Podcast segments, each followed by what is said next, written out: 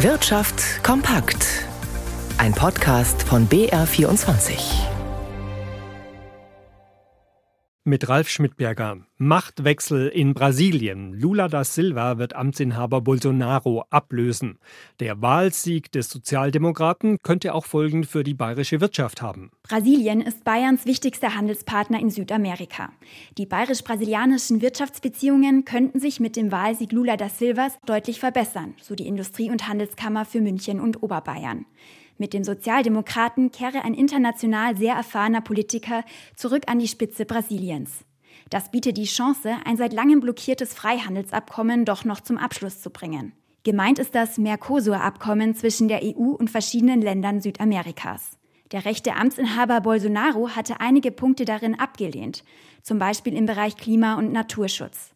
Mit dem neuen Präsidenten Lula da Silva bestehe die Hoffnung, so die IHK, gemeinsame Lösungen zu finden und den Austausch zu verbessern. Auf der Liste der wichtigsten bayerischen Handelspartner reiht sich Brasilien auf Platz 35 ein. Das Handelsvolumen lag im Jahr 2021 bei 1,85 Milliarden Euro. Dabei hat Bayern deutlich mehr exportiert als importiert. Am meisten handeln Bayern und Brasilien mit Maschinen. Aus dem lateinamerikanischen Land kommen außerdem viele chemische Erzeugnisse, Tabak, elektrische Ausrüstungen und Metalle. Lena Appel, BR24 Wirtschaft. Eine einigermaßen gute und eine schlechte Nachricht haben die Statistiker des Europäischen Statistikamts Eurostat. Die Wirtschaft in der Eurozone hat sich im Sommer besser entwickelt als erwartet. Im dritten Quartal stieg das Bruttoinlandsprodukt der Euro-Länder zum Vorquartal um 0,2 Prozent, so eine erste Schätzung von Eurostat. Experten hatten nur mit einem Zuwachs von 0,1 Prozent gerechnet. Die schlechte Nachricht, die Inflation in der Eurozone hat im Oktober einen neuen Höchstwert erreicht von erstmals mehr als 10 Prozent. Im Vergleich zum Oktober vor einem Jahr kletterten die Verbraucherpreise demnach um 10,7 Prozent. Die Teuerung wird weiter vor allem durch die steigenden Energiepreise angeheizt. Der Preisanstieg bei Energie betrug im Oktober 41,9 Prozent. Lebens- und Genussmittel haben sich binnen eines Jahres um 13,1 Prozent verteuert. Im Ländervergleich ist die Inflation in den baltischen Staaten mit Werten über 20 Prozent weiter am höchsten. Auch die Niederlande liegen mit 16 Prozent über dem Durchschnitt. Für Deutschland schätzt Eurostat eine Teuerungsrate im Oktober von 11,6 Prozent. Das Statistische Bundesamt Bundesamt kommt mit einer anderen Berechnungsmethode auf 10,4 Prozent. Wie Eurostat ebenfalls feststellt, ist die Wirtschaft in der Eurozone im dritten Quartal leicht gewachsen um 0,2 Prozent. Damit hat das Bruttoinlandsprodukt in diesem Zeitraum gegenüber dem Vorjahr um 2,1 Prozent zugelegt. Jakob Mayer, Brüssel. Wer mit Gas heizt und kocht, stöhnt über die enorm gestiegenen Preise. Allerdings bei vielen europäischen Nachbarn sind die Preissprünge noch deutlich höher.